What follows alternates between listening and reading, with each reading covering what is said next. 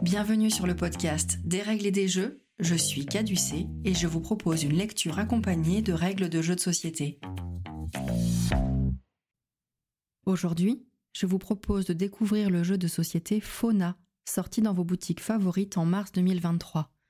Il s'agit d'une réédition de 2010. On doit ce jeu à Friedman Fries, auteur allemand prolifique. La boîte est illustrée par Laurent Ménardi et le matériel par Peter Brown et Alexander Young. Il est édité par Our et distribué par Atalia sous la forme d'une boîte grand format de presque 29 cm de côté. Fauna est annoncé pour 2 à 6 joueurs, d'une durée de 45 à 60 minutes et recommandé à partir de 10 ans. Il est commercialisé au prix d'environ 40 euros. Les mécaniques du jeu. Fauna est un jeu de culture générale compétitif qui vous propose un système de quiz concernant des animaux du monde entier. Son originalité tient dans son système de pose progressive de cubes d'estimation, tour après tour, et aux points qui sont attribués non seulement pour des réponses correctes, mais aussi pour celles qui en sont très proches. Même en cas d'ignorance complète concernant cet animal, vous pourrez vous aider des réponses des autres joueurs en espérant qu'ils en sachent plus que vous. Comme le dit si bien l'ineffable Simon Dupastan, Fauna est aussi un jeu d'opportunisme intellectuel. La thématique. La règle nous raconte. Saviez-vous que la girafe peut atteindre une hauteur de 5 mètres et que la tortue verte peut peser jusqu'à 250 kg Mais connaissiez-vous la longueur de la queue de l'oslo et l'habitat du cygne noir? Toutes ces questions, vous les retrouverez dans Fauna, et bien d'autres encore.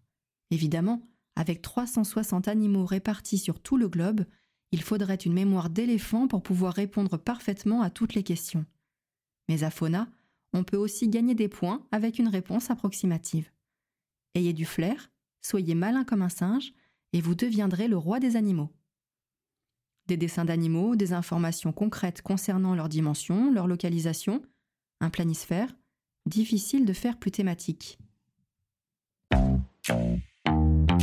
Le matériel. Dans la boîte, vous trouverez un très grand plateau de jeu qui comporte sur sa majeure partie un planisphère. Cette carte met en évidence des zones terrestres, séparées entre elles par des lignes pointillées, et des zones maritimes dont le nom est encadré. Sur la partie basse du plateau, vous distinguez trois échelles de valeur, une pour le poids, une pour la longueur ou hauteur de l'animal, et la dernière pour la taille de sa queue. En bas à droite du plateau, un tableau rappelle la distribution des points. Vous pourrez vous y référer lors de la phase de décompte des points, après avoir résolu chaque carte animale. Enfin, tout autour du plateau, la piste de score numérotée de 1 à 120. Sur les cases 80, 100 et 120, un pictogramme vous rappelle l'objectif de points mettant fin à la partie en fonction du nombre de joueurs. Vous trouverez également un étui à cartes et 180 cartes animales imprimées recto verso, soit 360 animaux différents. La face blanche des cartes propose des animaux plus connus que la face noire. La partie supérieure de la carte animale donne quelques informations sur l'animal ciblé, son nom, usuel et scientifique, son apparence sous forme de dessin, le nombre de régions de la carte où il est présent, ainsi que les paramètres physiques à estimer pour cet animal. Selon l'animal, son poids, sa taille en hauteur ou en longueur et la longueur de sa queue.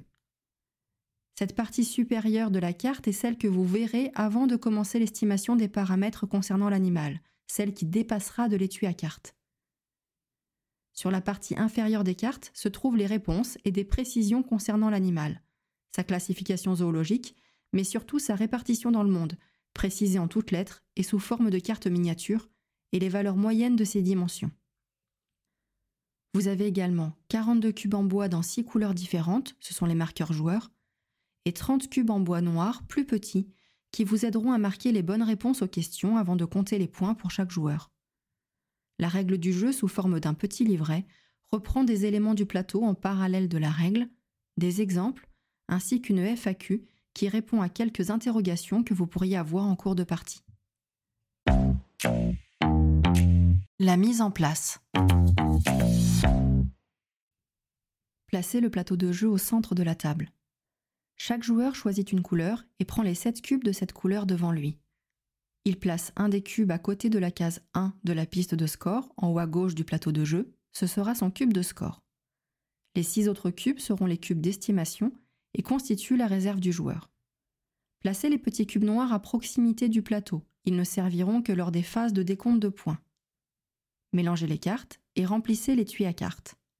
Même si lors d'une partie peu de cartes seront utilisées, une dizaine environ, il est conseillé de remplir entièrement l'étui à cartes afin de bien cacher les informations qui se trouvent sur la partie inférieure de celle-ci. Maintenant, vous pouvez commencer la partie. Le déroulement de la partie. Le joueur qui possède l'animal domestique le plus gourmand devient le premier joueur. Tous les joueurs regardent l'animal figurant sur la première carte de l'étui et découvrent la liste d'informations recherchées pour cette manche. Il peut s'agir d'une partie des paramètres suivants. Les régions dans lesquelles vit l'animal, leur nombre est précisé, son poids, sa longueur sans la queue, sa longueur totale avec la queue, sa hauteur, la longueur de sa queue. Vous pouvez vous faire passer l'étui à carte pour bien voir l'animal, mais prenez garde à ne pas sortir la carte de son étui pour ne pas révéler les réponses lors de cette phase. En commençant par le premier joueur et en poursuivant dans le sens horaire, chaque joueur doit poser l'un de ses cubes de couleur sur le plateau de jeu, soit sur une région libre, soit sur une case libre de l'une des échelles de mesure. Lorsque vous placez un cube sur le planisphère, vous devez choisir une zone libre sur laquelle aucun autre cube n'est posé. À noter que les zones maritimes sont identifiables par leur nom qui est encadré et qu'elles peuvent comporter des îles si celles-ci ne sont pas clairement identifiées par un nom de zone terrestre. Lorsque vous placez un cube sur l'une des trois échelles de mesure, vous devez également choisir une zone libre sur laquelle aucun autre cube n'est posé. Faites attention au fait que tous les paramètres ne sont pas systématiquement demandés pour chaque animal et que les trois échelles ne serviront pas forcément lors de toutes les manches. Une fois que chaque joueur a placé un cube de sa couleur, chacun peut, en commençant par le premier joueur, soit passer, soit placer un autre cube. Vous pouvez continuer de poser un cube à chaque tour, tant qu'il vous reste des cubes, ou choisir de vous arrêter et de passer. Vous avez le droit de placer plusieurs cubes de la même couleur sur une même échelle de mesure. Une fois que tous les joueurs ont passé, on procède au décompte des points pour cette manche. La carte animale est alors sortie de son étui et on procède au décompte des points des régions, puis de ceux des échelles de mesure. Regardez les réponses concernant les zones de vie de l'animal sur la petite carte et positionnez les cubes noirs sur ces zones. Le nombre de points attribués aux joueurs pour les zones correctes varie en fonction du nombre de régions dans lesquelles vit l'animal. Une bonne réponse pour un animal qui ne vit que dans une seule région rapportera 12 points, alors qu'elle n'en rapportera que 3 si l'animal est présent dans 17 régions ou plus. La distribution des points en fonction de l'étendue de la présence de l'animal est rappelée dans le tableau en bas à droite du plateau de jeu. Procédez donc au décompte de points pour les cubes qui sont positionnés de façon correcte, en faisant avancer le cube de score correspondant à la couleur du joueur sur la piste de score qui entoure le plateau. Enlevez les cubes joueurs décomptés au fur et à mesure de leur prise en compte et redonnez-les au joueur propriétaire qui les replace dans sa réserve. Procédez ensuite au décompte de points pour les cubes qui sont positionnés sur une zone adjacente aux bonnes réponses, c'est-à-dire toutes les zones ayant une frontière commune avec une zone où se trouve un cube noir. Une zone maritime peut être adjacente à une zone terrestre. Les points attribués dépendent également du nombre de régions dans lesquelles l'animal est présent. Ainsi, pour un animal ne vivant que dans une seule zone, un cube positionné dans une zone directement adjacente à la zone correcte rapportera 8 points alors que vous n'aurez aucun point d'adjacence pour les animaux qui se situent dans 17 zones ou plus. Retirez au fur et à mesure les cubes décomptés et rendez-les à leur propriétaire qui les place dans sa réserve. Chaque cube n'est ainsi décompté qu'une seule fois. Tous les cubes d'estimation de joueurs qui n'ont pas été décomptés, c'est-à-dire ceux qui ne sont ni dans une zone correcte, ni dans une zone adjacente à une zone correcte, sont placés près du plateau dans une réserve commune et ne sont pas rendus aux joueurs. Retirez ensuite tous les cubes noirs du planisphère et procédez au décompte de points des échelles de mesure. Comme rappelé sur le tableau de la distribution des points, chaque joueur reçoit 7 points pour chacun de ses cubes bien placés sur l'une des échelles de mesure. Une réponse adjacente à la bonne réponse rapportera 3 points à son propriétaire. Faites attention au fait qu'une bonne réponse peut se situer sur deux cases de l'échelle de mesure. Par exemple, pour un animal qui pèse entre 4 et 6 kg en moyenne, les cubes situés sur les cases de l'échelle 2 à 5 kg et 5 à 10 kg seront considérés comme des réponses correctes, et les cases 1 à 2 kg et 10 à 20 kg comme des réponses adjacentes valides.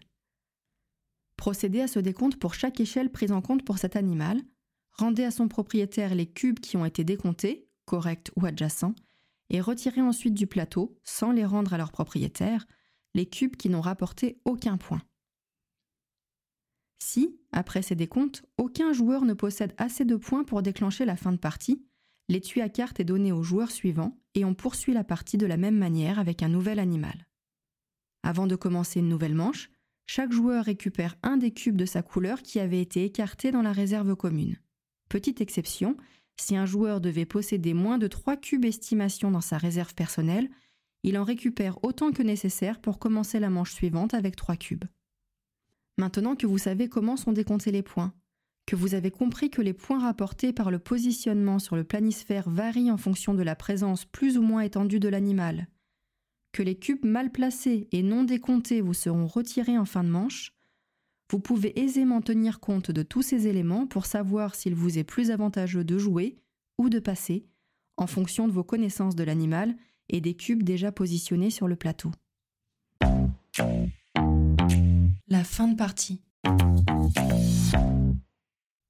Comme rappelé sur la piste de score, la partie se termine lorsque, à la fin d'une manche, au moins un joueur a atteint ou dépassé 120 points à 2 ou 3 joueurs, 100 points à 4 ou 5 joueurs, ou 80 points à 6 joueurs. Le joueur qui possède le plus de points à la fin de cette dernière manche gagne la partie. Mon avis sur le jeu. Fauna n'est pas qu'un jeu de culture générale et c'est ce qui fait sa force. Le système de pose de cubes tour à tour, la variabilité des points en fonction de la présence plus ou moins étendue des animaux et la prise en compte des réponses approchantes ajoutent clairement un petit aspect stratégique. J'apprécie que tous les animaux aient été dessinés. C'est un jeu que vous pouvez envisager de sortir avec des personnes qui ne seraient pas habituées à jouer. Concernant le public enfant, selon leur âge et leur centre d'intérêt, ils pourraient être en difficulté par rapport à leur niveau de connaissance en géographie globale ou à la représentation des poids et des mesures. Vous pouvez essayer de les aider avec des comparaisons connues ou leur montrer ce que représente une longueur donnée, mais il est probable que les plus jeunes jouent par opportunisme en fonction des réponses déjà proposées par les autres joueurs. Attention également à bien définir entre vous certaines des limites de zone sur le plateau, qui peuvent parfois porter à confusion. Fauna est extrêmement plaisant à jouer. Laissez-vous surprendre par la diversité proposée par le très grand nombre d'animaux disponibles dans le jeu. Maintenant que les règles du jeu n'ont plus de secret pour vous, prenez le temps de jouer et de vous amuser. Merci d'avoir écouté cet épisode et à bientôt pour un prochain Des règles et des jeux.